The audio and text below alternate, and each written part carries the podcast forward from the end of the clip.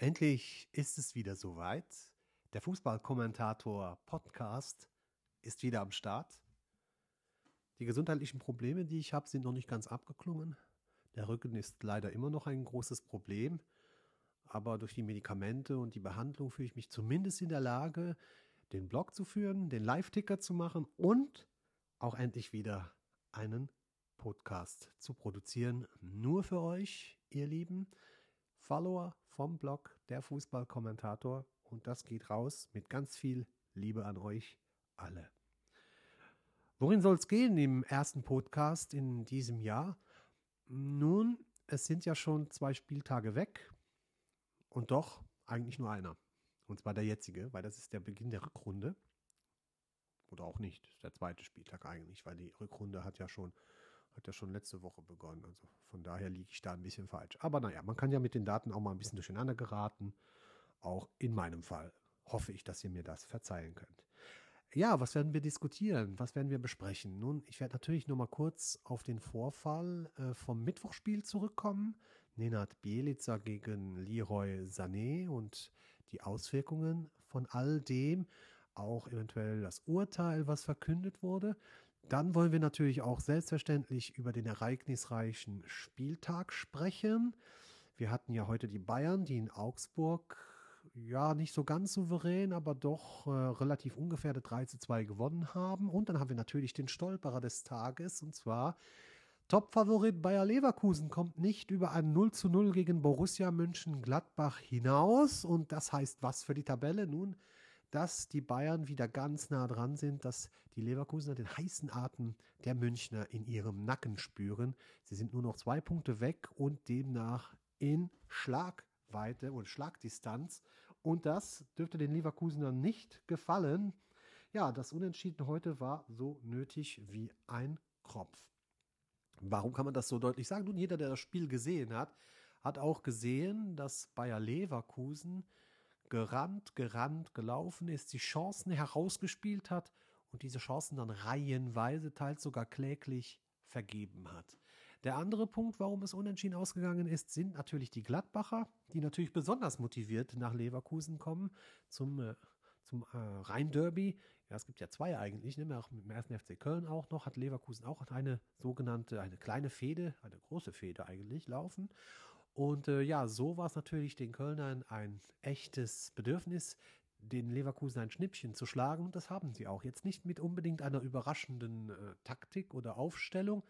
Es ist einfach so, dass hier Beton angerührt wurde, und zwar in allerfeinster Weise. Das in einem herrlichen, absolut traumhaften Weiß. Ja, was ist passiert? Nichts ist passiert am Ende. Die äh, Borussenmauer stand bis zum Schluss, bis zur allerletzten Chance durch Teller, die dieser auch wieder kläglich vergibt, frei vor dem Tor, trifft er den Ball nicht richtig. Das hätte dann der dritte Nachspielzeit-Sieg der Leverkusener sein können, war es aber am Ende nicht. Wenn man sich die Chancen alle so anschaut, dann fallen einem fast die Haare aus oder stehen einem zumindest zu Berge, weil was die Leverkusener da alles vergeben haben, schon in der ersten Halbzeit und dann vor allem in der zweiten Halbzeit, das kann man eigentlich nur mit einem Wort äh, erklären und zwar kläglich und ohne Glück, glücklos. Ja, weil eine dieser Chancen hätte unbedingt im Gladbacher Tor landen können, ja eigentlich müssen. Und da müssen sich alle Leverkusener angesprochen fühlen. Es ist ja eine feine Sache, wenn man bis zum Strafraum toll spielt, vielleicht auch den vorletzten Pass noch hinkriegt, sogar den letzten Pass noch hinkriegt. Ja, und dann versagen entweder die Nerven, keine Ahnung, oder Unvermögen oder aber natürlich auch, und das hat man das ein oder andere Mal auch in einer Szene mit Frimpong gesehen, der frei durch war und da kommt noch die Grätsche von hinten und es wird geklärt. Also den Gladbachern kann man auch wirklich ein großes Kompliment machen. Sie haben sich wirklich entgegengeworfen, diesen Wellen, diesen Leverkusener Tsunami, der auf sie zugekommen ist. Ja, und am Ende haben sie ihn, auch wenn sie vielleicht selber nicht so genau wissen, wie sie es geschafft haben, aber sie haben diesen Tsunami in dem Sinne überstanden, dass tatsächlich hinten die Null stand. Und da Herzlichen Glückwunsch, Borussia Mönchengladbach. Allerdings steht auch auf der anderen Seite die Null und mehr als eine Null war das auch nicht wert, was Gladbach im Sturm geboten hat. Noch in der ersten Halbzeit gab es den einen oder anderen kleinen Nadelstich. Da kann man sogar sagen, dass wenn die Gladbacher die ein oder andere Situation etwas klarer zu Ende gespielt hätten, wäre es nicht ganz unmöglich gewesen, vielleicht sogar ein Tor gegen Bayer Leverkusen zu erzielen. Und dann hätte es vielleicht sogar die drei Punkte geben können. Aber das ist vielleicht auch des Guten zu viel, wenn man das Chancenverhältnis nämlich sieht und wie oft Bayer Leverkusen auf das Tor geschossen hat. Dann wird einem regelrecht Angst und Bange. Und da kann man ja natürlich nicht davon reden, dass das jetzt äh, unbedingt ein 0 zu 0 Spiel hätte sein müssen. Weil wenn wir jetzt mal auf die Spieldaten gucken von diesem Match, dann stellen wir sofort natürlich fest, Bayer Leverkusen mit satten 75% Ballbesitz. Ja, das ist eigentlich schon Bayern-like, weil die in, in, ihrer Hochphase, in ihrer besten Phase äh, solche Zahlen regelmäßig erreicht haben und Leverkusen ja auch wieder mit 75% Ballbesitz. Dann hatten wir Schüsse aufs Tor. Und da wird es jetzt natürlich besonders interessant. 28 zu 4. Das heißt, 28 Mal ging der Ball gerade aufs Gladbacher Tor und schlug genau 0 Mal ein. Gladbach schoss viermal aufs Tor, es wurde kein einziges Mal gefährlich. Aber, und das ist jetzt das Entscheidende, und das erklärt vielleicht dann auch ein bisschen, warum dieses Spiel nicht ganz ungerecht vielleicht 0 zu 0 ausgegangen ist, weil die Zweikampfquote ist sehr interessant. Und der Zweikampfquote hat Borussia Mönchengladbach tatsächlich 56 Prozent. 56 Prozent Zweikampfquote, das heißt, die haben die meisten Zweikämpfe gegen Bayer Leverkusen gewonnen. Und das konnte man auch sehen, wenn man das Spiel äh, tatsächlich äh, geschaut hat, dass die Gladbacher sehr oft die wichtigen Pässe oder die wichtigen Klärungsversuche immer wieder hinbekamen, auch die wichtigen Zweikämpfe, sehr wichtige Zweikämpfe teilweise gewonnen haben und sich deswegen auch irgendwie dieses 0 zu 0 verdient haben. Eckenverhältnis müssen wir nicht drüber reden. 8 zu 2 für Bayer Leverkusen. Auch da natürlich die absolute Domination.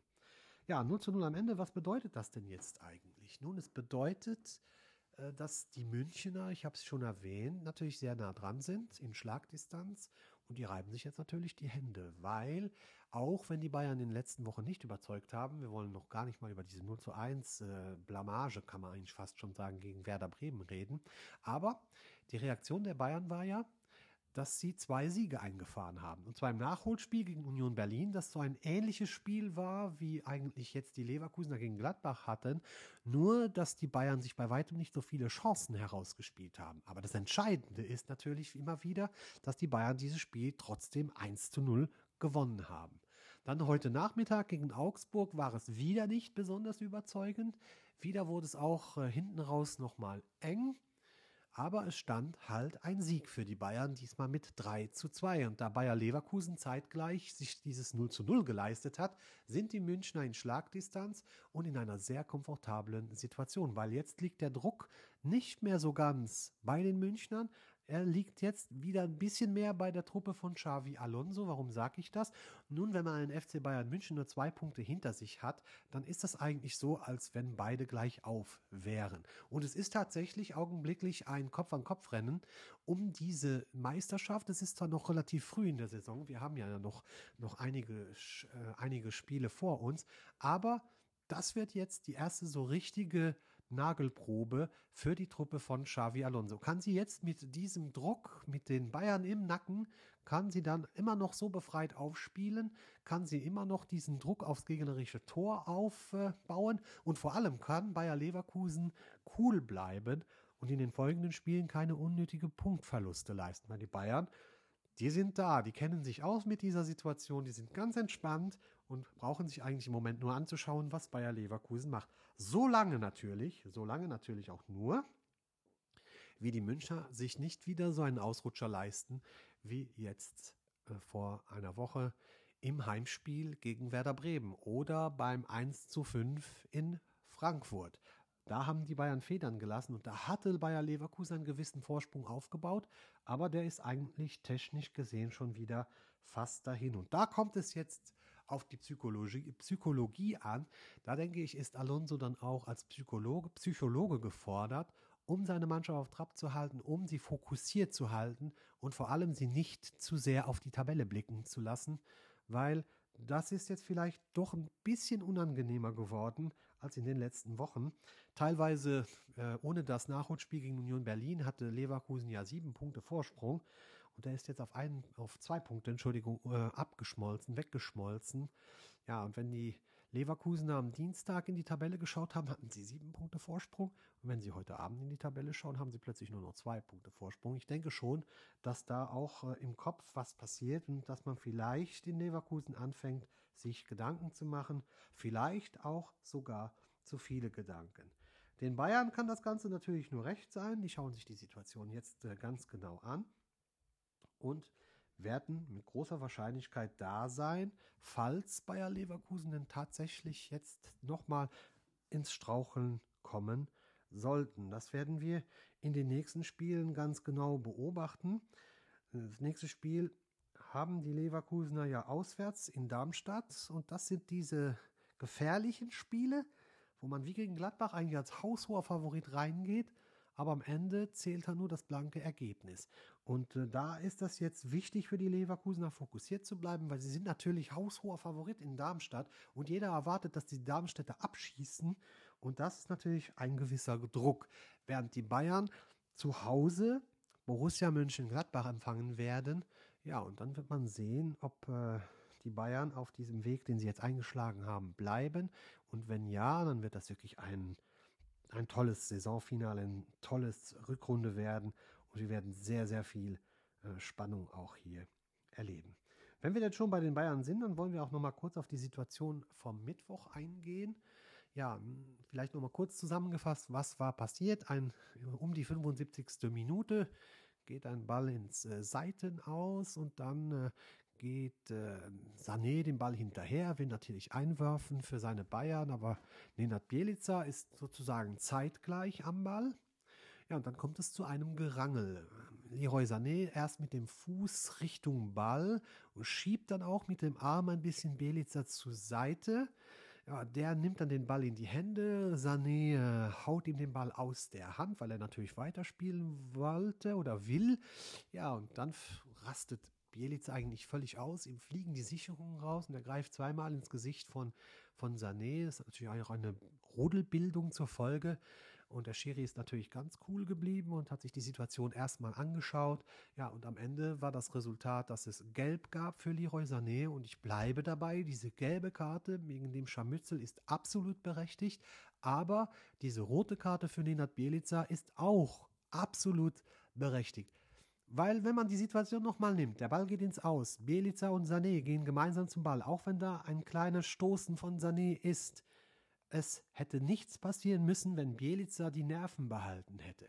Natürlich kann man sich beschweren und ich bin auch überzeugt davon, dass der Schiedsrichter hingegangen wäre und hätte Sané die gelbe Karte gezeigt und natürlich auch äh, Nenad Bielica gelb gegeben hätte dann wäre die Szene vorbei gewesen. Es wäre absolut gar nichts passiert. Aber Bielica rastet komplett aus, greift Sané zweimal ins Gesicht und macht deswegen jetzt daraus ein richtiges äh, Problem, eine, ein Thema, eine Polemik. Und natürlich äh, sind da diverse Diskussionen entstanden. Ja, ist eigentlich noch tragbar? Was soll das? Er ist ein Vorbild, Funktionäre und so weiter und so fort. Und das ist auch alles absolut richtig. Weil was ist jetzt passiert? Was hat Bielica verursacht? Nun, er hat verursacht, dass er äh, seinem Team geschadet hat, weil er gesperrt werden würde. Er ist ja vorgesperrt oder wurde vorgesperrt für das Spiel gegen Darmstadt. Und, und das glaube ich, ist sogar noch ein bisschen äh, unangenehmer, schlimmer vielleicht sogar, er hat eigentlich auch dem Image von Union Berlin geschadet. Also von Union Berlin ist man ist absolut nicht gewohnt, solche Situationen.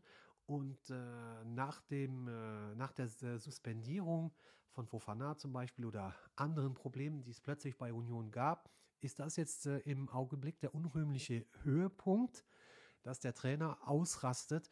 Ja, und das äh, DFB-Strafgericht hat ihn dann auch tatsächlich jetzt für, erst einmal für drei Spiele gesperrt und es gibt eine Geldstrafe in Höhe von 25.000 Euro. Und ja, das ist natürlich schon ein Problem, weil Bielica wird diese drei Spiele, die er gesperrt ist, nicht seine Mannschaft von der Bank aus coachen können, unterstützen können. Und äh, Robin Gosens unter anderem hat sich dazu geäußert und gesagt, dass das jetzt natürlich alles andere als ideal ist, weil man genau in dieser Situation, genau in den Spielen, die jetzt kommen, man unbedingt, unbedingt äh, die, die Präsenz des Trainers spüren muss. Man muss ihn sehen, man muss ihn hören auf der Bank. Äh, das ist ganz normal, da ist ja eine Wechselbeziehung. Die Mannschaft schaut auf ihren Trainer.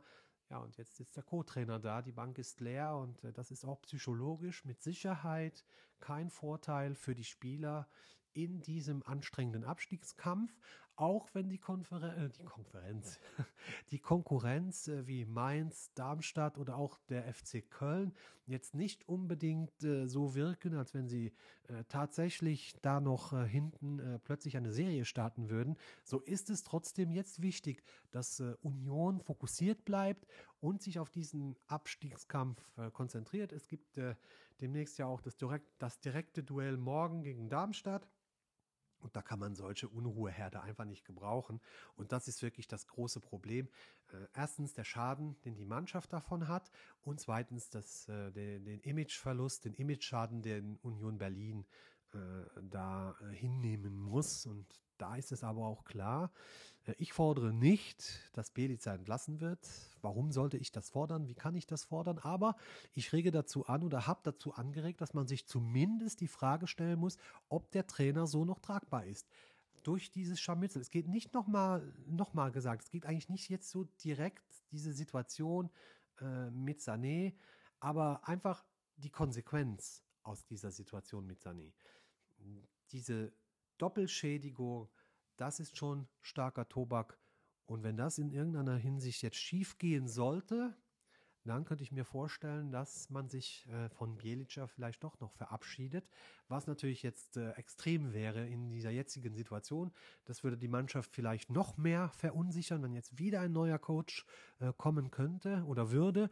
Deswegen kann ich mir jetzt vorstellen, dass Union äh, die Führung zähneknirschend das jetzt so hinnimmt, wissend, dass ein Trainerwechsel jetzt auch nicht sofort die Lösung sein kann. Allerdings mit Blick auf die neue Saison denke ich schon, dass Union gut beraten wäre, sich nach einem neuen Trainer umzuschauen. Es gibt gewisse Personen, gewisse Trainer, die gerade auf dem Markt sind, die frei sind. Ich rede natürlich nicht von Jürgen Klopp, ganz gewiss nicht, er macht ja eher eine Pause. Aber Steffen Baumgart kommt immer wieder äh, ins Gespräch und das berechtigterweise. Und mal sehen, wie Union reagieren wird. Ich könnte mir vorstellen, dass man jetzt erstmal nicht reagiert, aber spätestens am Ende der Saison glaube ich schon, dass äh, Union auch äh, auf der Trainerposition eventuell nochmal neu nachdenken wird, vielleicht auch nochmal nachdenken muss, weil ein ohrfeigender oder ins Gesicht greifender Trainer ist absolut dem, dem Image nicht zuträglich und ja, der Image-Schaden ist auch von Bielica, egal wie sehr es ihm leid tut und wie er sich auch entschuldigt, nicht mehr gut zu machen. Ich denke auch, dass der Kredit bei der Mannschaft verloren hat.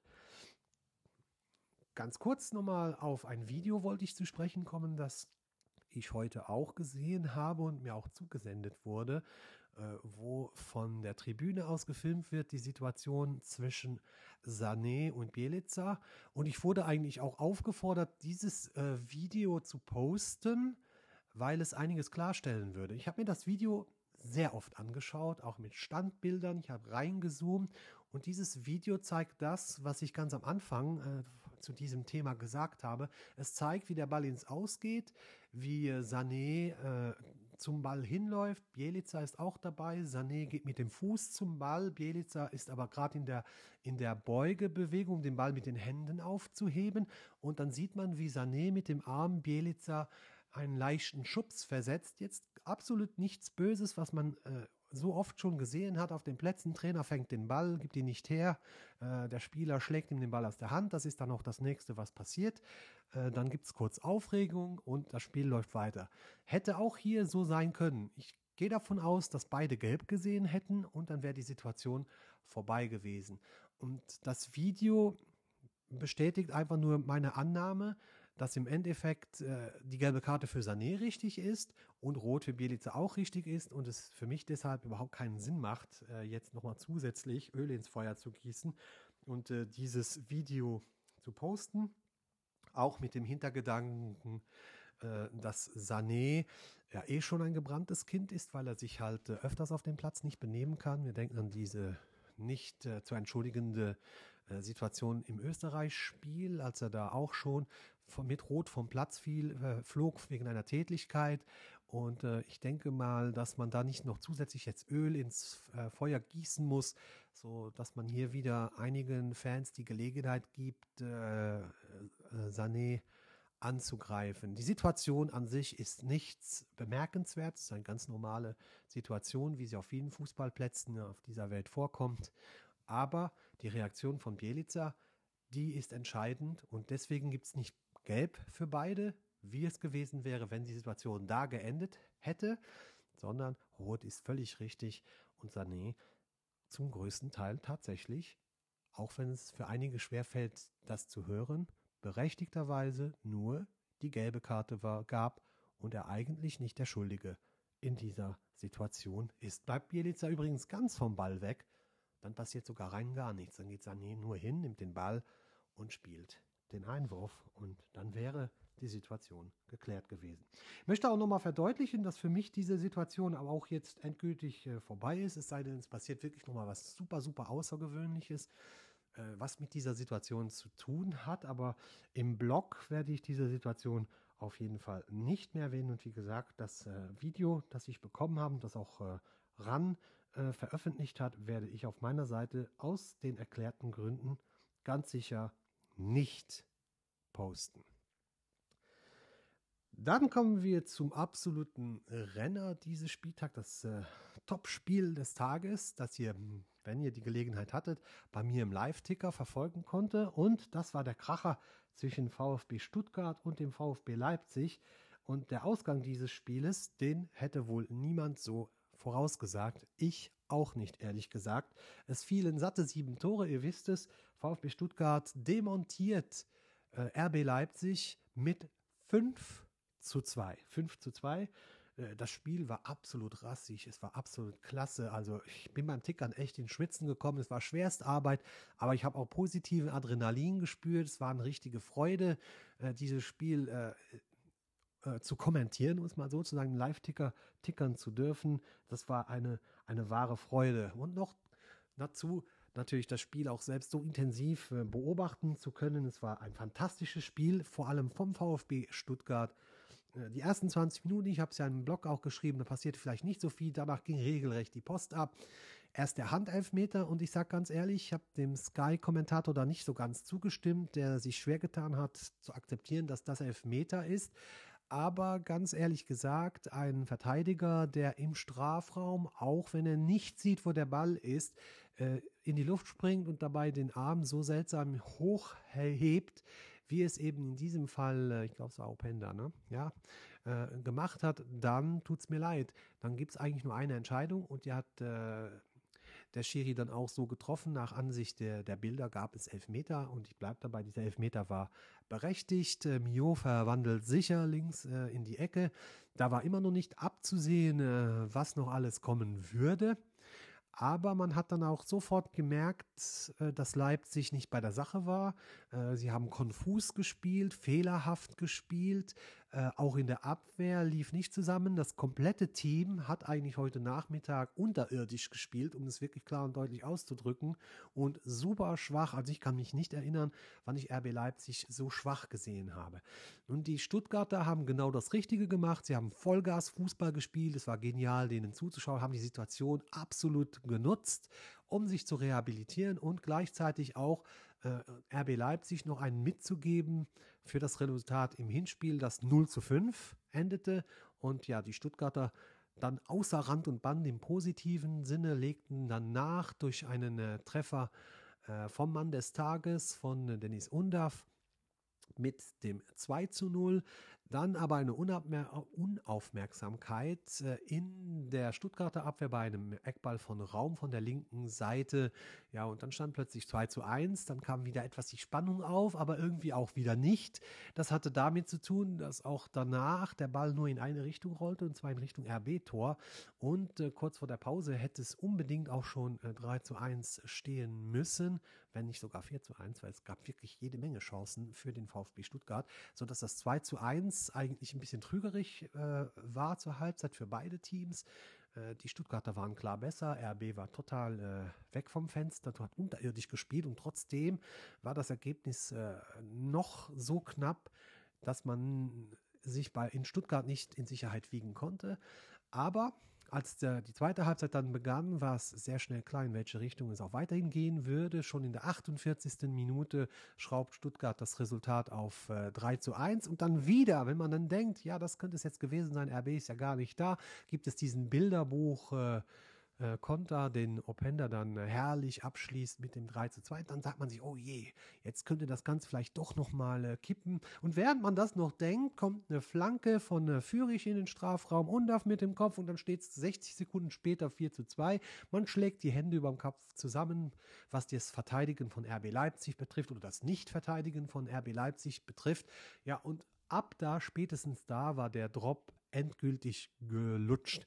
Absolut negativer Höhepunkt allerdings äh, von RB Leipzig ist dann der Freistoß, äh, Viertelstunde ungefähr vor Schluss, der zum 5 zu 2 äh, dann geführt hat. Äh, es, es, herrscht Unruhe bei den Leipzigern. Alle sind damit beschäftigt, nur in Richtung Schiedsrichter zu schauen. Äh, nichts ist geordnet. Alle reden mit dem Schiedsrichter. Ja, nur einer nicht, und zwar die Stuttgarter. Da kommt der, der, die spielen sofort den Ball, der kommt dann hoch auf Undav und Undav hat überhaupt keinen Gegenspieler mehr, weil der höchstwahrscheinlich noch äh, dem, mit dem Schiri äh, rumquatscht und Undav äh, im zweiten Versuch macht das 5 zu 2. Und danach wurde es eine Vorführung für die Leipziger, weil die Stuttgarter ließen jetzt Ball und Gegner laufen. Auch äh, das äh, Neckarstadion gab ganz klar sein Statement ab. Äh, einer, einer geht noch rein, wurde gesungen. Dann wurde bei der Staff, äh, bei Passstaffette der, der Stuttgarter wurde mitgejubelt. Es war regelrecht äh, Kirmesstimmung, es war Festtagsstimmung äh, in, in Stuttgart und RB war die Attraktion. Leider im negativen Sinne, sie wurden regelrecht durch die Arena geführt, gezerrt und vorgeführt. Ja, was äh, behält man jetzt davon zurück? Erstens behält man zurück, dass der VfB Stuttgart doch nicht nur Serou Gerassi ist, sondern dass der VfB Stuttgart viel mehr ist. Äh, Silas zum Beispiel, der nicht so oft erwähnt wird, aber äh, immer tolle Spiele macht oder sehr oft tolle Spiele macht, hat heute zum Beispiel nicht einen einzigen Zweikampf verloren. Das ist unglaublich gegen ein Top-Team wie RB Leipzig. Dennis Undaff hat drei Tore gemacht. Führig stark. Alle waren richtig stark bis auf die zwei Ausnahmen, die zu den Gegentoren führten. Aber alles in allem hat Stuttgart ganz klar bewiesen, dass sie nicht zu Unrecht auf Platz 3 stehen und dass sie ganz, ganz sicher und aller Wahrscheinlichkeit nach auch keine Eintagsfliege sind und wirklich ein ernstzunehmender Konkurrent um die Champions League Plätze ist und ich wage es einfach mal, wohl auch bleiben wird. Was äh, kann man über RB Leipzig zurückhalten? Nun, Beide Mannschaften waren ja in einem kleinen Tief. Stuttgart hatte zweimal verloren, RB hatte zweimal verloren. Ja, und RB reist mit der dritten Niederlage in Folge zurück und einer satten 2 zu 5 Niederlage und einer unterirdischen Leistung, wo man bei den anderen beiden Spielen äh, das noch nicht so sagen konnte. Teils, äh, teils unglücklich, teils durch Unvermögen äh, gingen die Punkte flöten, gingen verloren. Und ich denke schon, dass Marco Rose da jetzt sehr, sehr viel Aufbauarbeit leisten muss, aber vielleicht auch mal mit der Faust auf den Tisch schlagen muss und für ein klärendes oder äh, ja, klärendes Gewitter sorgen muss, um da wieder mal ein bisschen frische Luft, Durchzug reinzubringen, damit alle mal wieder wach werden. Natürlich hat man heute absolut gemerkt, dass äh, Xavi äh, Simmons gefehlt hat. Er war ja gelb gesperrt und äh, die ordnende Hand im Mittelfeld, die Ideen, äh, dieses Zweikampfverhalten, äh, dieser Gefahrenherd, ja, der ging den Leipzigern wirklich komplett ab. Konsequenz aus dem, an, aus dem Ganzen ist, dass äh, morgen sogar der BVB mit einem Sieg gegen Bochum, wenn die Dortmunder das denn äh, bewerkstelligen können, und es ist ihnen durchaus zuzutrauen, wären sie plötzlich selbst auf Platz 4 mit einem Sieg gegen Bochum würde der BVB in der Tabelle an RB Leipzig vorbeiziehen und auf Platz 4 stehen. Zum BVB möchte ich da wirklich noch etwas äh, dazu sagen. Nun, die Leistungen überzeugen mich persönlich immer noch nicht so zu 100 Prozent. Es ist auch immer noch keine Strategie richtig erkennbar. Und Edin Terzic bleibt dabei, dass seine Idee eigentlich ist, keine Idee zu haben. Es ist irgendwie seltsam. Man möchte den Überraschungsmoment nutzen, man möchte nicht ausrechenbar sein. Aber irgendwie äh, traue ich dem Raten immer noch nicht. Äh, ja gut, äh, jetzt auch das 4 zu 0 in Köln, zumindest in der ersten Halbzeit nicht sehr überzeugend. In der zweiten lief es dann besser, vor allem weil die Kölner auch komplett mitgeholfen haben und gar nicht auf dem Platz mehr waren. Aber mich überzeugt der BVB eigentlich immer noch nicht, aber sie holen ihre Punkte und wer gewinnt, hat bekanntlich recht. Deswegen halte ich mich auch im Moment äh, mit der Kritik am BVB ein bisschen mehr zurück. Warte jetzt auch nochmal das Spiel gegen Bochum ab und dann, wenn die richtig wichtigen Spiele kommen, die richtig großen Spiele gegen die starken Gegner, dann kann man vielleicht nochmal eine Bestandsaufnahme beim BVB machen. Es ist auf jeden Fall ein bisschen Ruhe eingekehrt mit diesen ganzen Siegen. Und jetzt, wenn morgen dann der vierte Platz äh, erklommen wird, sieht es dann beim BVB auch natürlich schon wieder deutlich rosiger aus. Und dann, ja, muss man sehen, wie das denn wird, wenn die Spiele mal wieder etwas schwierig werden. Was gab es noch bemerkenswertes? Nun, äh, ich fand es überraschend, wie klar zum Beispiel jetzt auch der, äh, der SC Freiburg in Bremen verloren hatte.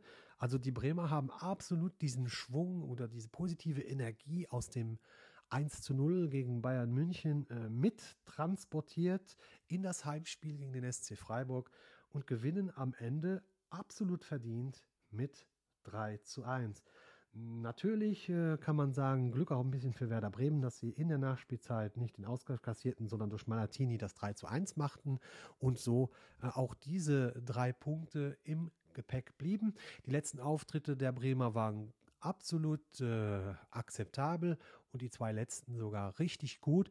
Und das bringt es jetzt mit sich, dass aus dem Abstiegskandidaten Werder Bremen jetzt eine Mannschaft geworden ist, die sich im ersten Teil der Tabelle wiederfindet und zwar auf Platz 9. Da kann man Ole Werner und seinem Team wirklich nur gratulieren.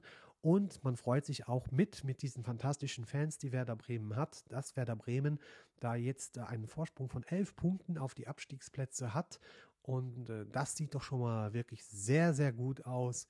Eigentlich können sich die Bremer nur noch selbst jetzt in Gefahr bringen, weil es ist absolut nicht absehbar, äh, wie Darmstadt, Mainz und der FC in, äh, in irgendeiner Form äh, da unten rauskommen sollen. Auch wenn der FC, und das muss man natürlich auch jetzt sagen, in Wolfsburg einen Punkt geholt hat, ändert das trotzdem nichts an der Ausgangslage. Die Wolfsburger haben sehr enttäuscht. Der FC hat gekämpft, hat sich diesen Punkt auch erkämpft. Aber es hat auch nochmal klar und deutlich gezeigt, dass es in Wolfsburg unter Trainer Kovac auch nicht wirklich vorwärts geht.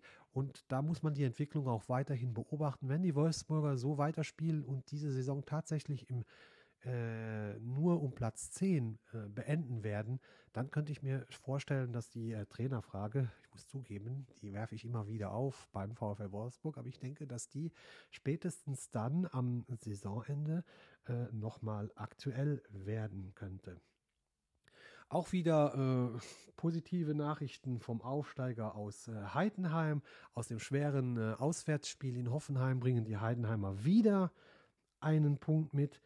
Und da können Sie sich natürlich auch beim, wie hat der Kicker geschrieben, Müller wird zum Hexer. Und das ist ja auch wirklich Wahnsinn, was er da alles äh, gehalten hat. Eigentlich hätte die TSG dieses Spiel gewinnen müssen. Aber der Müller hat echt alles gehalten, sodass man eigentlich sagen könnte, Hoffenheim gegen Müller 1 zu 1. Aber, und das muss man auch festhalten, dieses Spielglück haben sich die Heidenheimer durch couragierte Leistungen und richtig tolle Spiele teils auch wirklich auch verdient so, dass man auch hier äh, doch wieder ein bisschen lächeln muss, wenn man dieses Ergebnis sieht. und immer wieder fasziniert nach Heidenheim schaut, wie die das hinkriegen, wie Frank Schmidt diese Mannschaft Woche für Woche pusht. Sie gibt nie auf, sie kämpft immer und hatte heute eben auch das nötige Glück, um diesen Punkt aus Hoffenheim zu entführen. Und Heidenheim liegt auf Platz 10 immer noch komfortable 11 Punkte Vorsprung auf die Abstiegsplätze. Und auch für Heidenheim könnte es tatsächlich auch nächste Saison wieder Bundesliga Fußball geben, wenn die Entwicklung so weiter bleibt und wenn die da hinten drin alle auch weiterhin nicht allzu sehr punkten, dann sieht das sehr gut aus. Gestern äh, gab es ja dann auch noch das Spiel zwischen Frankfurt und Mainz und äh, da waren einige Eintracht-Fans nicht sehr froh, dass ich das als Not gegen Elend bezeichnet habe, aber ich bleibe dabei. Äh, das Spiel war absolut grottenschlecht. Es gab, äh, viel, es gab wirklich nur die eine äh, Chance von Götze, die dann auch das, direkt das 1 zu 0 bedeutet hat. Ansonsten passierte auf beiden Seiten absolut gar nichts, aber absolut gar nichts. Trotzdem kann Dino Topmüller zufrieden sein. Es gab die drei Punkte. Auch solche Spiele muss man gewinnen. Seine Mannschaft hat dieses Spiel am Ende dann äh, gegen noch harmlosere Mainzer dann irgendwie ein bisschen auch verdient. Sie waren die bessere Mannschaft, die aktivere Mannschaft mit 1 zu 0 gewonnen. Und das hat natürlich positive Auswirkungen auf die Tabelle. Die Eintracht belegt einen internationalen Platz und zwar Platz 6 mit 31 Punkten. Durch die Niederlage von Freiburg äh, hat man jetzt sogar äh, ein ganz klein bisschen Luft. Aufgrund der Tordifferenz äh, hat man drei Punkte plus Tordifferenz. Also das ist natürlich eine tolle Sache. Äh, und da kann man auch sagen, dass äh, Dino Topmüller da zu loben ist. Der Sohn von Klaus Topmüller sind ja große Fußstapfen, in die er da tritt. Aber man muss wirklich sagen, Dino Topmüller macht einen guten Job in Frankfurt, auch wenn man äh, das Spiel gestern Abend als grauenvoll bezeichnen muss. Not gegen Elend, wie ich es schon ein paar Mal jetzt gesagt habe und auch geschrieben habe, sieht man eine Handschrift von Dino Topmüller und er hat eine, eine Spielidee, die zeigen die Frankfurter auch an guten Tagen, vor allem beim 5 zu 1 Sieg gegen Bayern München, man kann es nicht oft genug betonen, aber die Eintracht ist auf einem tollen Weg.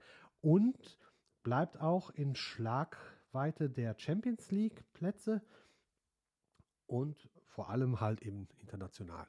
Weil wenn Dortmund am Morgen vorbeizieht, sind es dann trotzdem fünf Punkte, aber ist auch noch nicht die Welt. Und Leipzig hat dann nur noch äh, zwei Punkte Vorsprung auf die Eintracht. Und man weiß ja, dass unter Umständen auch Platz fünf noch für die Champions League reichen könnte. Es ist also auf jeden Fall äh, für jedes Team in der Bundesliga oben im Tableau interessant, dieser fünfte Platz, der eventuell zur Champions League noch führen könnte. Ja, Ab Freiburg ist das, glaube ich, aber dann mehr oder weniger vorbei. Äh, Hoffenheim lauert einigermaßen auf Platz 8, hat aber zu viele Punktverluste in den letzten Wochen äh, hinnehmen müssen und sieht sich jetzt äh, auch unter anderem von Werder Bremen sogar bedrängt äh, und von Heidenheim. Und äh, ja, verliert ein bisschen den Kontakt zu Platz 6. Das sind jetzt sechs Punkte Rückstand auf die Eintracht. Das ist äh, schützt schon zu diesem Zeitpunkt schon ein bisschen, ein bisschen viel. Ja, dann wollte ich aber auch noch ganz kurz auf die zweite Bundesliga zu sprechen kommen, und zwar äh, Thema FC Schalke 04. Auch das nimmt einfach kein Ende. Äh, das gestern das Spiel gegen Kaiserslautern, äh, ja, ich habe es nicht bis zum Ende geschaut, weil es eine Qual war, dieses Spiel sich anzuschauen, auch wenn, äh, wenn ich als neutraler Beobachter aber äh, jetzt weder für den einen noch den anderen, anderen bin, aber äh, wie die Schalker sich da äh, nach äh, dem 1 zu 1 dann doch noch abschlachten ließen und 4 zu 1 äh, bei einem auch Krisenclub komplett untergingen, dann muss man sich sehr, sehr viele Fragen auf Schalke stellen und man muss sich auch als Außenstehender sehr viele Fragen stellen. Natürlich gibt es Hohn und Spott nicht nur aus Dortmund, aber man muss da wirklich auch ganz ernsthaft mal hinschauen und äh, man sieht da nicht sehr viel, was positiv äh, ist, was auf Schalke gerade läuft. Das Einzige, was immer positiv war und auch weiterhin positiv ist, sind die Fans mit einer tollen Choreo wieder, mit viel Anfeuerung, mit viel Power, mit viel Feuer, mit Herz bei der Sache. Ja, und dann die Strafe dafür auf dem Platz, äh, ja, bis zum 1 zu 1. Da konnte man noch hoffen, da wurde Cholinov noch gefeiert, der sofort bei seinem ersten Einsatz auch noch sogar noch trifft. Aber danach gab es ja nichts mehr zu feiern für die Knappen. Und sogar die treuesten der Treuen haben dann irgendwann den Support eingestellt, weil es ist einfach, macht einfach fassungslos zu sehen, was aus diesem großen Traditionsverein, der immerhin zu den Top 3 Vereinen in Deutschland gehört, von der Größe äh, der, der, der Fanbase her und den so quasi untergehen zu sehen oder gegen die Wand gefahren zu sehen, das tut einem richtig im Herzen weh. Da muss das Herz nicht blau-weiß sein, da muss man einfach nur Fußballfan sein. Äh, Sportdirektor, toll, Wilmots ist wieder da, toll, Scholinov ist wieder da, aber der Effekt ist auf jeden Fall absolut gleich null.